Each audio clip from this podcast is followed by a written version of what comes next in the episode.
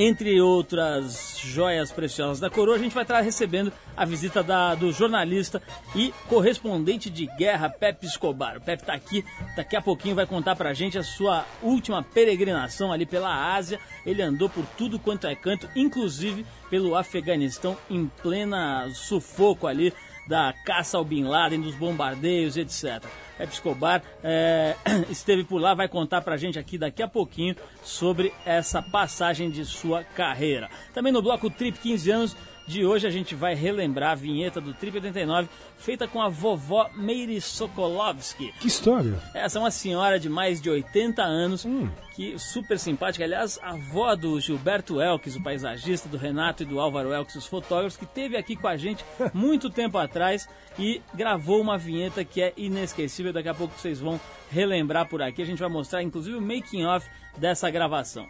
E, é claro, para os uh, eh, sentimentais que nos ouvem, Pedro de Lara hoje pego de calças curtas e posto contra a parede numa situação bastante delicada. O nosso correspondente e, que não é correspondente de guerra, mas é correspondente no front do amor, que é o Pedro de Lara, né? o nosso consultor sexual e sentimental, vai atender ao pedido da ouvinte Angélica, que resolveu abrir seu coração e expor seus sentimentos de admiração pelo nosso conselheiro sentimental. Arthur. Não, aí tem a história, o nosso Falos Erectus ad infinitum com sua bazuca irá comentar Sim, detalhes. Pedro de Lara está conquistando nossa audiência literalmente, Arthur. É isso que vamos mostrar hoje, mas a gente abre o programa nessa noite pré-carnaval com uma musiquinha do Divo para você relembrar do tempo que você era New Wave, Arthur. Eu? É, você Ou você? Aquelas, você andava com aquelas calças verdes. Pepe Escobar vai esclarecer esta, aquela, essa, você andava com essa utopia. Calça, calça quadriculada dançando Divo.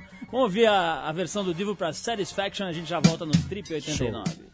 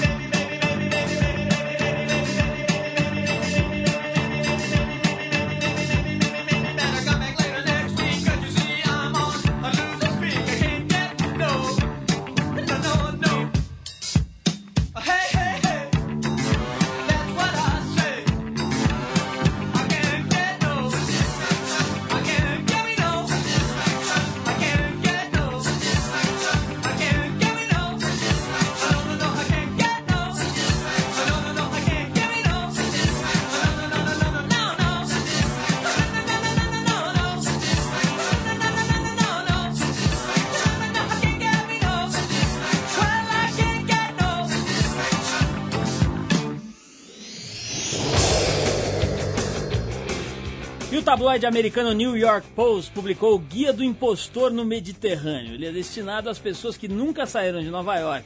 O guia ensina como mentir para fazer os outros acreditarem que o leitor havia passado férias maravilhosas nos locais mais badalados da costa do mar Mediterrâneo. Arthur, descobriram seu segredo. Arthur. Não, vocês estão reaprendendo. Não, para com isso, Paulo. Arthur, não. agora não vai dar mais para você ir nos programas de televisão e contar aquela história. Aquele toda. chaveco, que cara de gárgula você está aqui hoje no programa. Meu. Os autores desse guia, Arthur, garantem o resultado dizendo que as pessoas mal vão reparar que o bronzeado dos leitores mentirosos vem, na verdade, do sol do Central Park. Diz que tem todo tipo de enganation para você dizer que foi visitar as mais é, interessantes é, os mais interessantes recantos do Mediterrâneo. Quer dizer, diz ali, ó, diz o que, que você pode dizer sobre um determinado bar, qual o comentário negativo que você pode fazer sobre um restaurante, quer dizer, você fica realmente inteirado. Então a gente vai saber direitinho se o Pepe Escobar esteve em Cubatão ou se esteve em Torabora agora, né? Vamos fazer esse teste daqui a Vamos pouquinho fazer. aqui.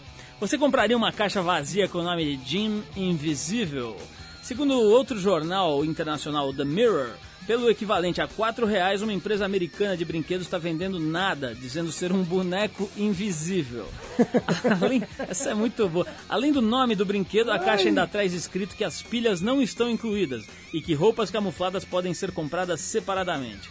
Para a Trading Standards, distribuidora do produto, se as pessoas sabem o que estão comprando, elas não estão sendo enganadas de forma nenhuma. Realmente, Estados Unidos tem muito que ensinar para o mundo, não é? Puta, enganacione Olha completa. essa, bicho. Quer dizer, realmente, neguinho, de um lado é malaco, do outro lado é trouxa. Paulo Lima, que escola de samba que você vai sair?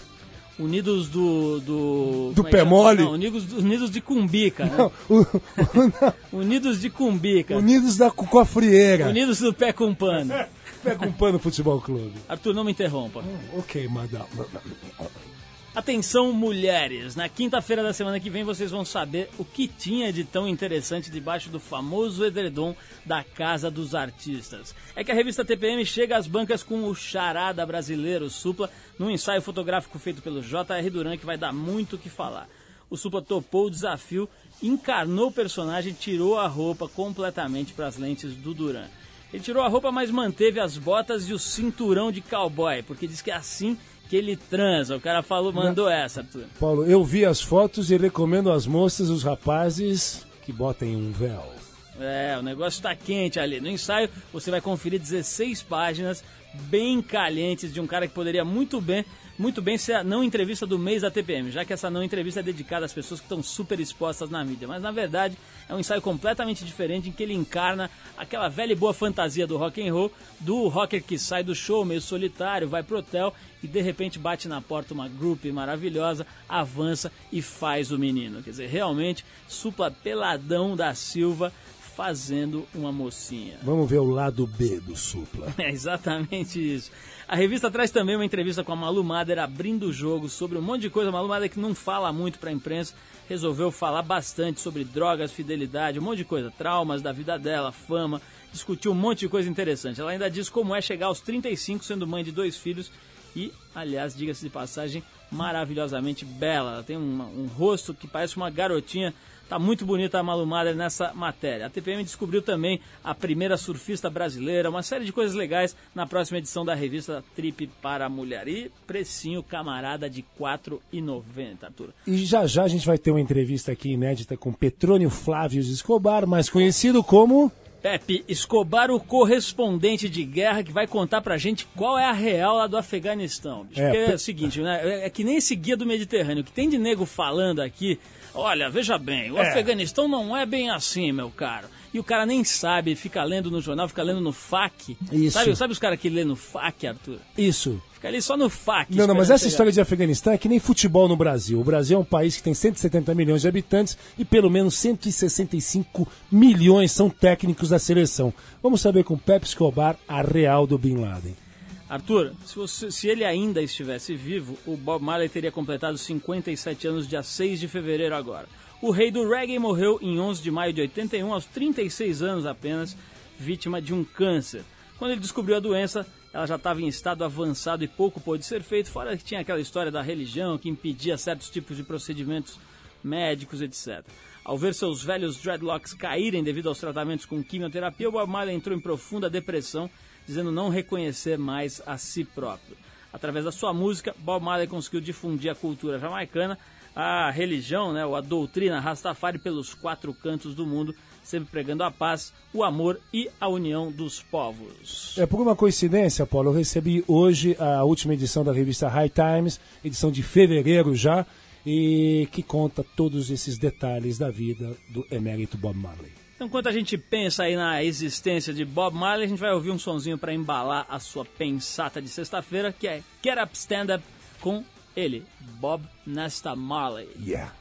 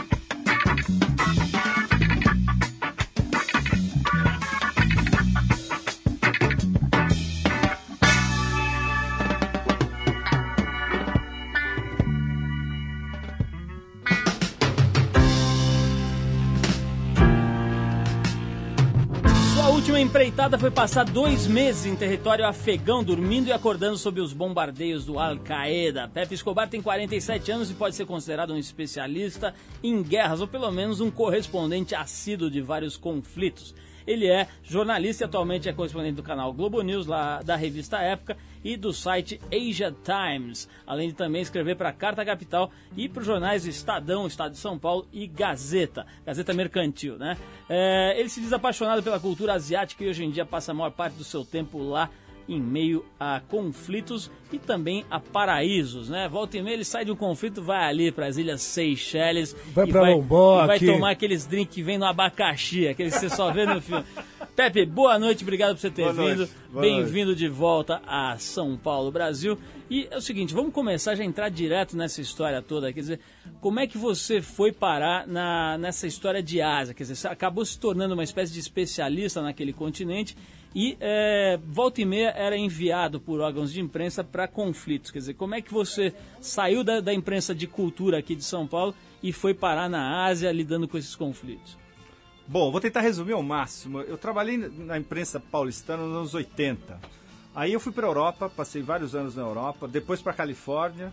E aí, quando já tinha esgotado tudo, quando já tinha escrito tudo que eu queria sobre cinema, música, literatura, coisas para garotada e tal, falei: não, eu vou para a Ásia, vou tentar entender a Ásia como um todo. Eu fui em 94, fiz o sudeste da Ásia inteiro, China. Depois comecei a entrar no mundo islâmico, Ásia Central o Afeganistão, inclusive. E quando estourou a guerra, eu tinha acabado de voltar para o Afeganistão. Eu estava em São Paulo no, no 11 de setembro e voltei para lá uma semana depois. Ô Pepe, conta pra gente o dia em que você chegou no Afeganistão, já em estado ali de ebulição. Como é que foi a tua chegada? Quer dizer, como é que uma pessoa entra naquela situação e vai entendendo o ambiente, vai se acomodando numa situação à beira de um colapso ali? Bom, depende. Tinha todo tipo de gente da mídia global cobrindo o Afeganistão. Devia ter mais ou menos 3 mil jornalistas. E tinha desde Foca, de um jornal suíço de província, até o Robert Fisk, que é talvez o melhor correspondente estrangeiro trabalhando hoje atualmente. Ele trabalha para o jornal Independent inglês. Precisa explicar para o pessoal tudo. que foca não é o animal, não tinha umas não focas. Não é o animal, ali. exatamente. É um garoto que está começando em jornalismo, vem a redação dele, olha, você vai para o Afeganistão cobrir uma guerra, ele nem sabe onde fica o Afeganistão, então é desesperador. Bom, eu tinha uma experiência, eu já tinha acabado de voltar, já tinha ido três vezes para o Afeganistão, e dessa vez eu tive que esperar dois meses no Paquistão, cobrindo a guerra, antes de entrar no Afeganistão. E eu estava na situação de pelo menos mil jornalistas, a gente estava cobrindo a guerra do Paquistão, tinha uma visão geral do que estava acontecendo do Paquistão, mas a gente não estava dentro do que estava rolando. Quem estava no norte do Afeganistão também não tinha acesso ao verdadeiro, aos front lines, às frentes de batalha. E a gente estava entre duas censuras. De um lado o Pentágono, do outro lado os talibãs. E nós, a mídia, no meio. Então era desesperador, era uma frustração constante. Era você passar é, tinha 40 rumores por dia, que nem balas de Kalashnikov, a gente tinha que se desviar de tudo isso e tentar encontrar onde está a verdade. A verdade numa guerra é sempre a primeira coisa que morre. Pepe, uma pergunta inevitável. A situação mais periclitante ali de perigo que você viveu nesses dias lá no Afeganistão, qual foi? Tem uma em especial, uma situação que você passou perto ali do bico do corvo? Não, não uh, nós, nós fizemos o possível para evitar ao, ao, máximo os abacaxis. Por exemplo, os jornalistas que foram mortos no norte do Afeganistão, eles estavam numa patrulha, eles estavam num carro armado, numa patrulha que foi interceptada pelos talibãs. Era um negócio que você não devia fazer naquele momento.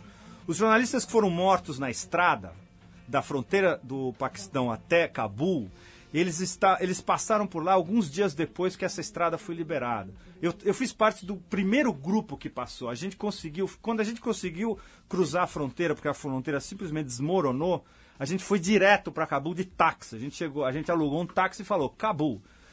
Três, quatro dias depois, quando eles viram que ocidentais começaram a passar pela estrada, houve a morte daqueles três, inclusive a garota italiana do Corriere della Sera, que era uma espécie de musa nossa. A gente tinha adotado ela, ela era jovem, era a primeira cobertura internacional dela, todo mundo adorava ela em Peshawar. E ela foi assassinada. Ninguém sabe, inclusive, as razões por que esses jornalistas foram assassinados. Quando eu fui nos front lines, tudo bem, porque os mujahedin pro, é, protegiam. Mujahedin são os guerreiros. Bom, vamos, vamos explicar para a moçada, é. o front Quem é o que, que é o front line? Front line é a linha de batalha.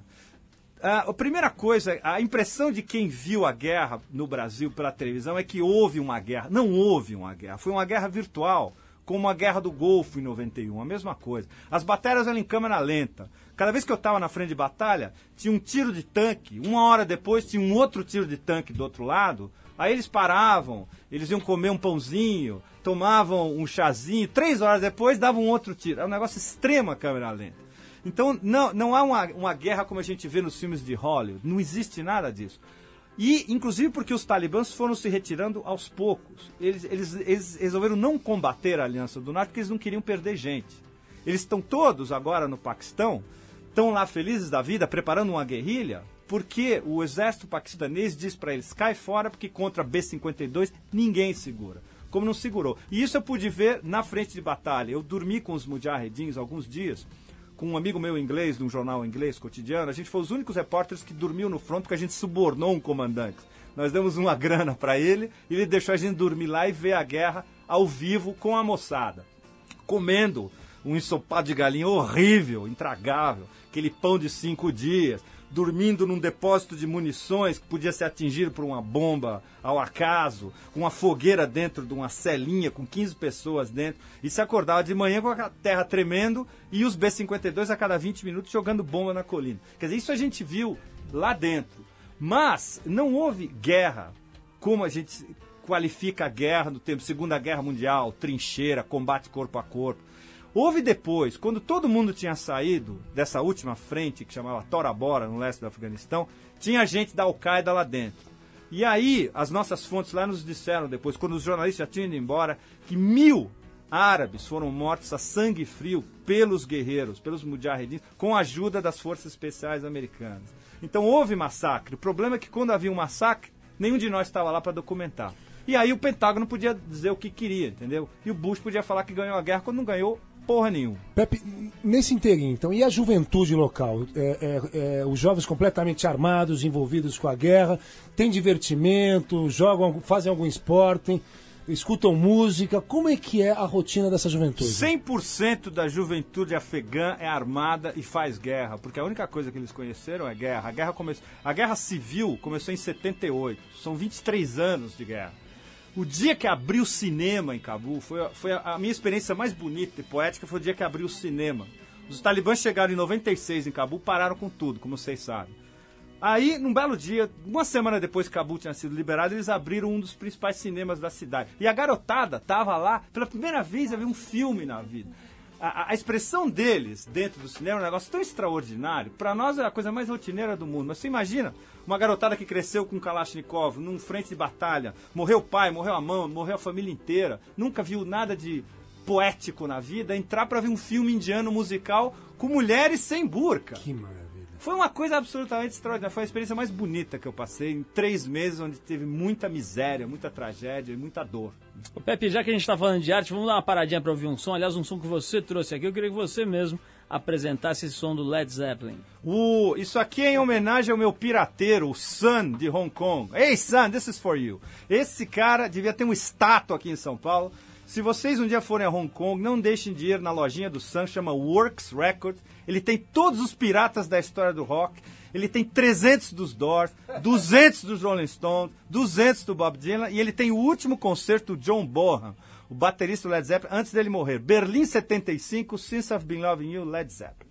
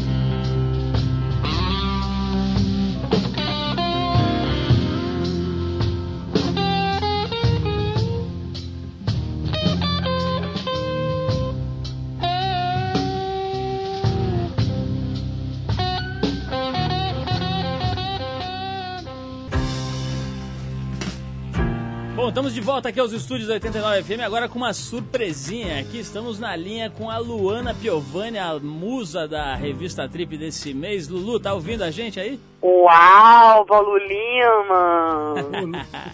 A voz dela é gotosa. Querido Veríssimo, tá aí ou já veio pegar o Sargentão aqui no Rio de Janeiro, desesperado pegar a última ponte? Tá aqui, tá aqui o dromedário comigo. Aqui, dromedário e o dromedário, o dromedário vai passar o carnaval onde? Você... Eu tô aí, Luana. Eu vou, eu, ah. eu vou desfilar na avenida aí no Domingão junto a Caprichosos. Vai empurrar o cavalo ah, eu, tô, eu vou estar na Salgueiro, cara. Talvez a gente até se cruze nessas bandas. A gente vai in, se encostar aí, vibrando nesse carnaval. Luana, pra você reconhecer o Arthur, ele vai estar com um biquíni cor-de-rosa de strass.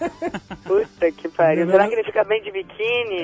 É, por fica favor, um Luana. Nesse polo só gosta de provocar. Luana, a gente vai se encontrar um grande beijo pra ti. Beijo, queridão. Ô, Luana, eu queria saber o seguinte: a gente tá aqui, tá todo mundo ouvindo, e a, a Trip tá, no, tá nas bancas faz dois dias e meio, três dias hoje com o seu ensaio. O que, que você achou? Como é que tá sendo aí a repercussão da revista na qual você é a capa, a estrela, a musa e mais um pouco? Ah, bom, na verdade, isso saiu. É, a revista saiu aqui no Rio ontem, quinta-feira. E eu tô gravando horrores, então ainda não, não deu ainda muito pra colher os louros, mas assim, meus amigos já me ligaram e, e essa é a primeira coisa que eles falam, é engraçadíssimo. Luana está, amiga, está muito gostosa, amiga. Falou, ai, gostou? Tá muito gostosa, tá a sua cara e tá super fina, assim, chique, sabe? Não tá bagaceira. Luana, e é tem... o que eu mais tenho escutado. Agora, o que eu tô sentindo, eu tô praticamente virando aquelas bundas formadoras de opinião que anda com a Playboy embaixo do braço, sabe? Tô louca pra botar minha trilha embaixo do braço e sair por aí distribuindo, mostrando. Mas não posso, né? Tenho que me fazer descomedido e ficar quieta, esperar as pessoas falarem. Mas por mim eu saía, olha gente! Aqui eu tô! Porque eu tô muito feliz. Eu fiquei muito feliz com o resultado. Hoje liguei lá pro nosso espanhol do Han e agradeci, falei que se eu pudesse eu casava com ele e com a Alex, né? Que fez o Stylers lá com a gente. Quer dizer, a equipe toda maravilhosa. E, e, o que eu achei muito legal nesse ensaio é que tem muito a minha personalidade, tem muito pouco de pose em si. Tudo tem uma atitude, uma coisa que está acontecendo. Enfim. Bom, Lona, eu queria te dizer o seguinte, que o Duran teve aqui, dando uma entrevista pra gente semana passada, falou com a gente o seguinte, que foi um dos ensaios mais importantes da carreira dele. Aliás, falou isso, registrou isso em vídeo e tudo mais. É. E o mais legal de tudo é o seguinte, você, tem tudo isso que você falou, realmente as fotos estão especiais, tem personalidade, tem, aliás, tem cara de Brasil, né? Não são aquelas fotos copiadas de, de, de revistas estrangeiras, etc. Mas o mais importante disso tudo é o seguinte, a revista está com dois dias e meio de banca e já está esgotada em várias bancas, livrarias importantes como a FINAC aqui em São Paulo. Já não tem mais revista porque realmente a galera está pirando com essa edição e a gente está muito feliz. Queria dividir isso aí com você. Ai, amor, que bom. Fico felicíssima, graças a Deus. Ô, ô, ô, Luana, é o seguinte, a gente está entrevistando aqui o Pepe Escobar, que é jornalista, estava é, agora no Afeganistão. E eu queria saber se tem alguma pergunta para ele. O cara estava lá no meio da guerra, lá atrás do, do, dos eventos todos ali, em função da caça ao Bin Laden, etc. Eu queria saber se você quer perguntar alguma coisa para ele. Bom, tudo bem que você me pegou depois de um dia de 15 cenas no Projac, fazendo 18 coisas, estou aqui no carro e realmente não estava pensando muito em Afeganistão nesse momento carnaval, ansiedade, salgueiro, Domitila, Alice no País das Maravilhas então, e tudo. Então, vamos inverter. Vamos ver se o Pepe quer te perguntar alguma coisa. Pepe, você está vendo aí, você está vendo é uma pessoa isso muito fodidamente inteligente, né, Eu tenho apenas uma pequena observação. Se eu levasse a trip aqui pro pessoal da Al-Qaeda, a Guerra Santa acabava amanhã. Ai, que assim eu choro, eu ando muito frágil. Luana, é o seguinte, queria te mandar mais um beijão, dizer que a revista realmente está arrepiando, tá todo mundo falando, comentando, gente da, ligada à fotografia, os próprios colegas de outras revistas, todo mundo mandando os parabéns. E eu acho que mais uma vez a gente mandou bem, tem um trabalho lindo para botar no cinturão. Beijão, ah, obrigado. Eu amei, pela... tô felicíssima também. E, bom, então, você me liga depois para me dizer o que, que você queria me dizer naquele recado que você deixou ou a gente finge que nada aconteceu? Pode deixar que eu te ligo daqui a pouquinho. Esse bobear até passo aí. Não, não passa aqui, querido, que eu tô no Ri. É, mas eu dou um jeito. Ligo ah. pro bispo. Ô, ô Luana, brigadão pela tua participação aqui no programa. Daqui a pouco a gente se quem fala. É, quem é que tá aí de DJ? Aquele, aquele querido que eu falei aquela merda pra ele? Não, não, agora tá o, tá o Eric. Tá o, aquele era o André. Agora tá o Eric, que é outro dos nossos super DJs aqui. Entendi. Posso pedir uma música? Pois não. Quer mandar beijinho pra alguém? Ah, eu preciso inclusive pedir uma música. Será que eu vou lembrar o um pedaço dela? Porque eu não sei o nome, não sei quem canta. Ah, tá ótimo. Vai ser fácil localizar. É, a discoteca mas eu tem tô 22 em cantar um pedacinho. Deixa eu só ver se minha cabeça deixa eu lembrar. Ah. I'm so sad. Como é que é? Peraí, tô tentando lembrar. é... é... tranquilo, o programa tem uma hora, pode, é, pode ir tranquilo. Ah, não tô acreditando, só vocês podem me ajudar a descobrir quem canta essa música. Canta um Fudeu, pouquinho. não lembrei. Fudeu, não lembrei. Bom, ô Lulu, obrigado por ter ligado aí pra gente, por ter atendido a gente na, nesse, nessa pré-carnaval. Ah, já lembrei, já lembrei. ah, ah, she was feel so bad. Na na na na na. Na na na na na. Não, não, não. Qual, sabe qual é? É Strokes, acho que é Strokes. Isso, Strokes, meu irmão aqui do lado já editou. Strokes. Toca aí, vai, pelo amor de Deus. Vamos tocar Strokes Vamos. aqui, que a Luana não pede, manda, Luana. Ai, amor. Olha, beijão, bom pré-carnaval aí, né? Hoje é sexta-feira ainda, vai começar o embalo aí no fim de semana. Bom desfile e daqui a pouco a gente se fala fora do ar. Beijão. Até a Marquês de Sapucaí. Beijo, beijo, galera. Bom, estamos de volta aqui com o Pepe, agora já um pouco abalado depois de ter visto o ensaio da Luana aqui, né? Desconcentrou a equipe um Fiquei pouco. três meses sem ver mulher. Aliás, Pepe, a Luana na frente. falando nisso, como é que era o, o quarto, quer dizer, a, hospedagem, a situação em que vocês é, ficavam lá e, e conviviam lá no Afeganistão durante a guerra? Bom, no Paquistão tudo bem porque tinha guest houses, são pequenas pensões, né? Então eu tinha um em Islamabad e um em Peshawar, eu ficava entre um e outro. No Afeganistão, em Cabul, a gente ficou numa maravilha, que é um hotel Bossa Nova. Era um dos hotéis mais bonitos da Ásia, era o Intercontinental de Cabul. Foi inaugurado no fim dos anos 60. Aí, bombardeado durante 23 anos, você agora pode escolher sala com míssil, sem míssil, com buraco, sem janela, sem eletricidade, sem água, sem comida, sem banho, tudo bem. Eu tava numa que tinha tudo isso, ou seja, nada. Eu tava numa sala de reuniões com mais seis e às vezes mais 10, incluindo um croata bêbado que chegou do Afeganistão com várias garrafas de vodka, que pelo menos fez a nossa alegria. Não tinha banheiro, a gente tinha que descer de manhã às seis da manhã para tomar uma sauna lá embaixo, fria, gelada. Que história de Era um sauna é essa? desespero absoluto. A comida todo dia era chicken tikka, que traduzindo para português daria algo como frango a passarinho, de manhã, de tarde, de noite, não tinha mais nada do que isso. E tinha 300 jornalistas, incluindo BBC, CNN, Fox News, todos os barra pesados do jornalismo global, lá desesperados porque só tinha isso. Mulherada, que é bom. Nada. E as repórteres eram umas coisas. Bom, tinha que levar uma dessas, de você, uma trip girl, assim, pra ser repórter. Se soubesse, a gente tinha mandado um pacote da Cruz Vermelha com a coleção da Trip pro Pepe, né, Arthur? Não, ou, ou então vocês podiam, em vez de, de despencar aqueles pacotinhos que os americanos estavam de, de ração, não sei o quê, né? Umas gatas, né? Aliás, dizem que se mandasse, se soltassem daqueles aviões chocolate, Big Mac e McNuggets, que acabava a guerra. O que, que você acha, Pepe? Não, não, mas isso, falando sério um pouco. Ah, quando eles soltavam, quando eles bombardeavam e ao mesmo tempo soltavam aquelas rações com pasta de amendoim, aquelas cretinices todas, teve uma proibição do Mullah Omar dizendo que quem comesse e quem vendesse aquilo lá era decapitado no ato. Nossa senhora. Ninguém pegou as rações americanas. Ninguém. Pepe, é, é- é a sua mala básica, o- é, é o que, que você carrega? O, que, que é escova de dente? É, eu, tenho, eu, tenho, eu, ando- eu ando com um back. Eu, por exemplo, quando a gente entrou no Afeganistão, eu tive cinco minutos para fazer um backpack. Eu fui com o que eu bot, consegui botar em cinco minutos, que era tudo ou nada. Ah, tinha muito pouca roupa. No mercado de Cabu eu comprei cobertor, comprei chapéu, comprei ah, roupa de inverno.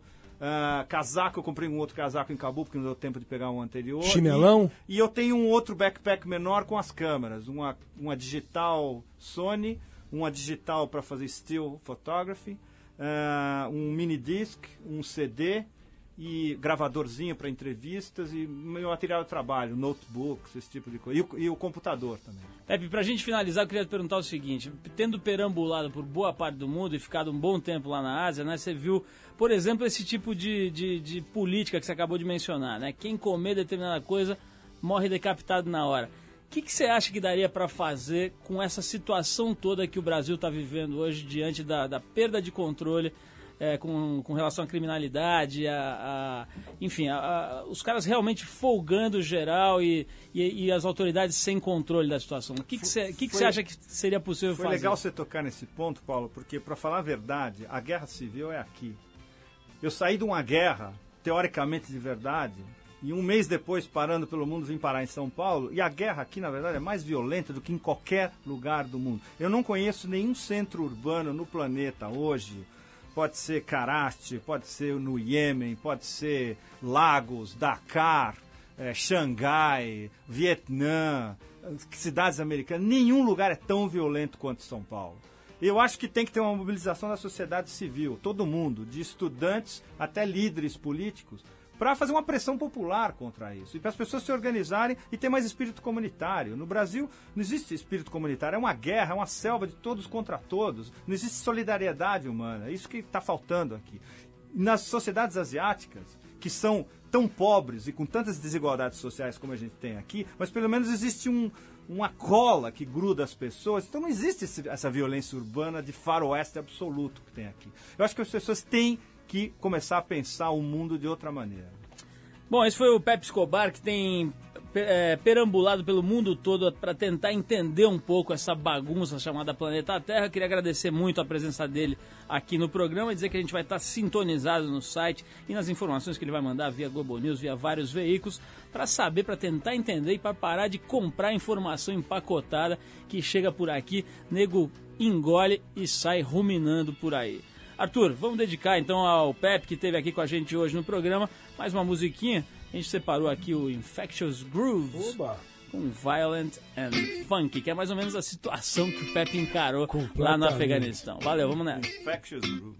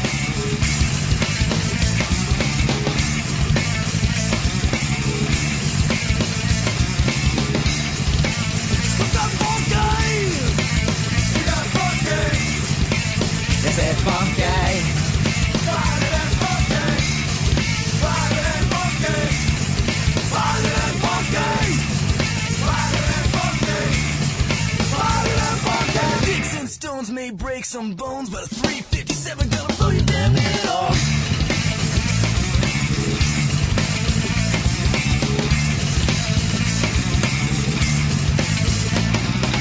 You take the pen and I'll take the sword. You can write some issue till I can speak of it all. You want funky? We got funky.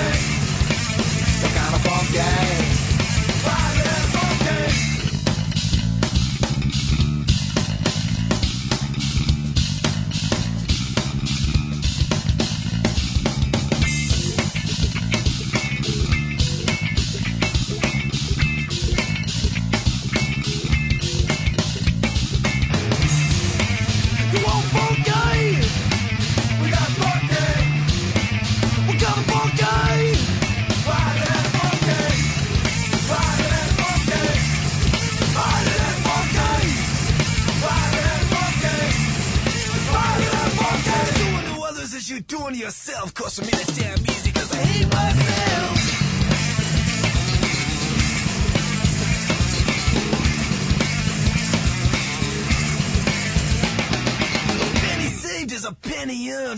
Stolen case of biggest you a hell of a lot stronger.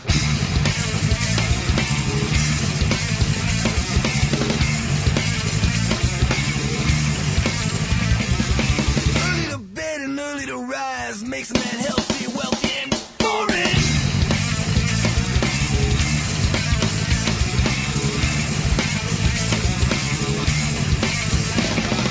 It ain't over till the fat lady sings and the big tip is choking on it. Took us a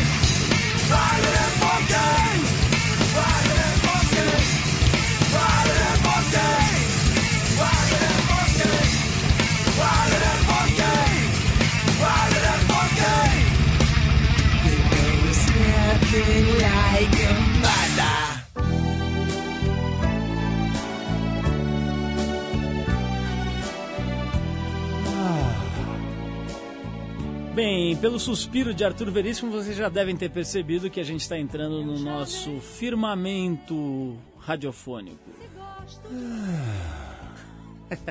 É o bloco que dedicamos ao estudo da personalidade sexual e sentimental do povo brasileiro, Arthur. Sim, Paulo. Através de nosso guru, o mentor magnânimo desse programa, o iluminadíssimo Pedro de Lara. Nosso Mohandas Mahatma Gandhi da sexualidade. Nosso verdadeiro mulá do amor. Sim.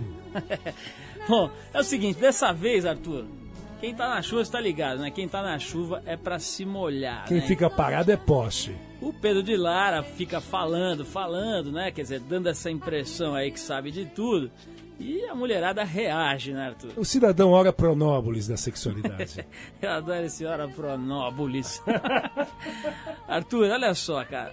Nessa semana nós recebemos uma, uma carta ousada de uma ouvinte aqui. em que sentido, Paulo? Ela coloca Pedro de Lara em xeque em seu próprio campo de atuação. Então, checkmate. A corajosa ouvinte Angélica resolveu usar esse programa para abrir seu coração. Hum, Ela resolveu literalmente pôr na roda toda a sua admiração pelo nosso mestre dos mestres, Peter of Lara. sim. Bom, mesmo sabendo do estado civil de Pedro, que é casado com a mais nova sensação da música pop brasileira, a estrela Meg de Lara, cujo, li- cujo CD eu tive a honra de Não, que resenhar mentira. para a revista Trip, É, que, é, que a Meg de Lara que ele apelidou né, no mundo artístico de Chinfronésia, mesmo sabendo que ele, que ele é casado, ela resolveu abrir seu coração jogando tudo no ventilador, Arthur. Deu em cima do homem. Você quer ver como é que ela fez? Gostaria de saber. Então, por favor, BG. Eu vou ler a missiva da pequena Angélica. Pedro, meu nome é Angélica e completei recentemente 25 primaveras. Que história. Há tempos acompanho a sua carreira, mas desde que descobri essa sua veia de sexólogo, fui me tornando mais e mais sua admiradora. Que maravilha. Aliás, mais do que isso, minha admiração vai bem além. É que durante suas locuções, Pedro, eu visualizo seu corpo delgado, Que história. seus cabelos ondulados, sempre muito bem penteados. E consigo chegar até um estado de sintonia com seus pensamentos, Pedro. Talvez você não me acredite, talvez você pense que eu sou um pouco desvairada, mas é verdade, eu conecto com seu cérebro. Que pilha. As suas palavras fortes, sua voz rouca, me confortam de uma maneira impressionante. Eu posso estar naqueles dias mais deprimidos, às vezes de TPM, mesmo assim, ligar o rádio nas sextas-feiras é encontrar o conforto do espírito. Que medo. Desculpe se de alguma forma pareço vulgar, Pedro, mas é essa a imagem que eu gostaria que você tivesse de minha pessoa. Na, na, na verdade, gostaria de conhecê-lo pessoalmente, talvez um encontro quase íntimo, para que você pudesse tirar suas próprias conclusões sobre esta pessoinha de 25 anos tão carente que sou eu. Enfim. Sei que você é casado, Pedro, e que preserva os costumes tradicionais da família, da propriedade e do casamento.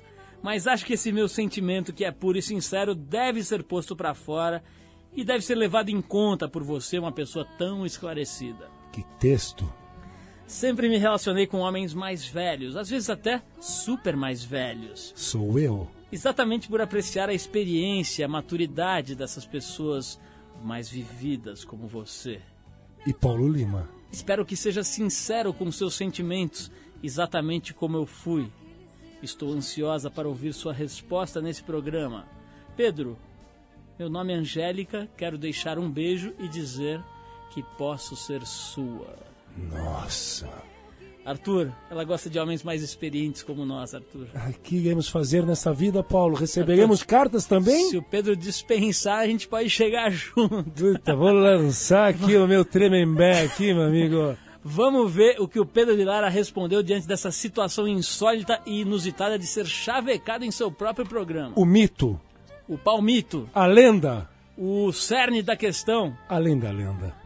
o, o, o duende, O gnomo, ele, ele- Pedroca de Lara.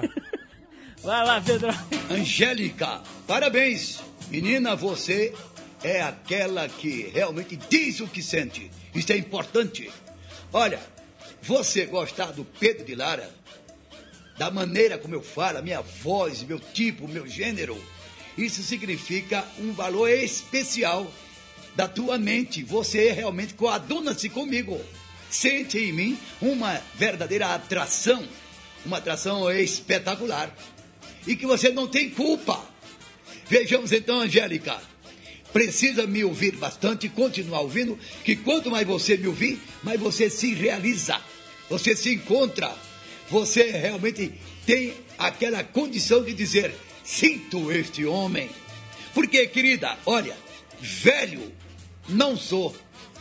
Olha, velho é o passado, o futuro é novíssimo e jovem é agora.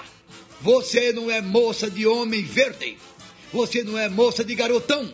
Você é moça de homem que tem condição, manuseio, talento, vivência, jeito. Agora eu posso até bater um papo com você, mas, Angélica, a minha mulher não merece que eu faça uma coisa dessa.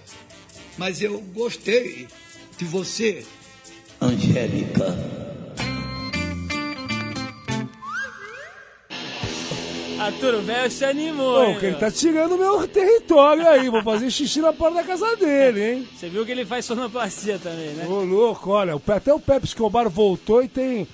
Agora, Arthur, olha Ah. só, ele fez um comentário aí que eu estranhei. Ele disse que quer encontrar com a Angélica, ele aceita encontrar com a Angélica. Paulo, ele ficou em cima do muro, como vários ficam em cima do muro. Pedro Você de fica em cima do muro, Paulo? Eu, eu voto no PSDB, o máximo que eu faço é isso. Arthur, é o seguinte, vamos deixar o Pedro de Lara de lado com a sua Angélica, né? Que essa altura já devem ter marcado o encontro, né? Não, perdemos o Pedro de Lara. Vamos ouvir um sonzinho aqui, a gente volta daqui a pouquinho com o boletim da zona. Semana passada a gente deu o boletim, cravou na mosca. E esse fim de semana tem mais informações para você que tá afim de viajar, que vai viajar aí pro feriado de carnaval. Vamos ouvir um pouquinho do, do um som de uma banda que vem pro Brasil em maio, lógico, com promoção exclusiva aqui da 89. A gente tá falando do Concrete Blonde, que vem aí com promoção da rádio. A gente separou a faixa Roxy. Daqui a pouco a gente volta. All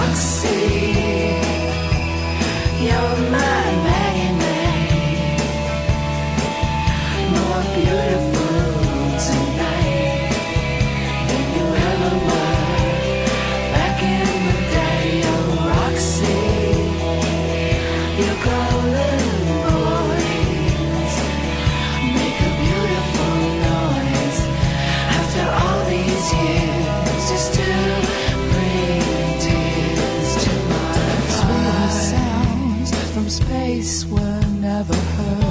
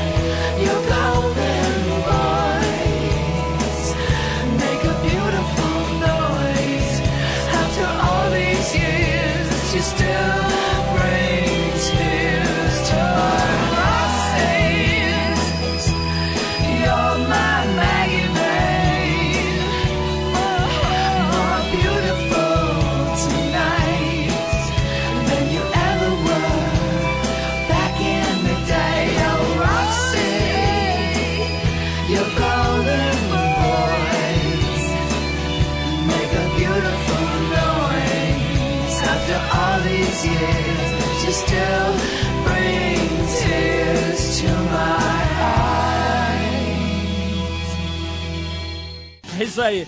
A gente vai ficando por aqui com mais um programa Trip 89, que é uma produção independente da equipe da revista Trip, em parceria com a 89 FM, a Rádio Rock. Apresentação de Paulo Lima e seu fiel carnavalesco Arthur Veríssimo. Paulo Lima, eu posso mandar um beijo pra alguém? Pode. Patrícia tá me escutando, né? Puta, o cara tá chato, é o Pombini, é a Palomita. Bom, direção de Ana Paula Weba, produção de Camila Oliveira e Eduardo Marçal. Colaboração de Carlos Sarli e Antônio Bonfá Júnior, que eu continuo sabendo o, não sabendo o que faz nesse programa, mas de qualquer forma é um, é um colaborador. Totó, nosso querido. E nos trabalhos técnicos, o grande Eric Santos, que deu aquela força pra gente aqui hoje. Pra falar com a gente, você manda o seu e-mail pra trip89fm.com.br. Quero agradecer a presença do Pepe Escobar, da Luana Piovani, de todo mundo que deu aquela força hoje aqui. Sexta-feira que vem, 8 da noite, mais, aliás, 9 da noite, mais um programa. É, A gente tem uma entrevista agendada com Paulo Miklos para a próxima sexta-feira aí. Bem lembrado, Paulo Miklos dos Titãs aqui com a gente. Um abração, bom feriado, bom carnaval e até a volta. Até.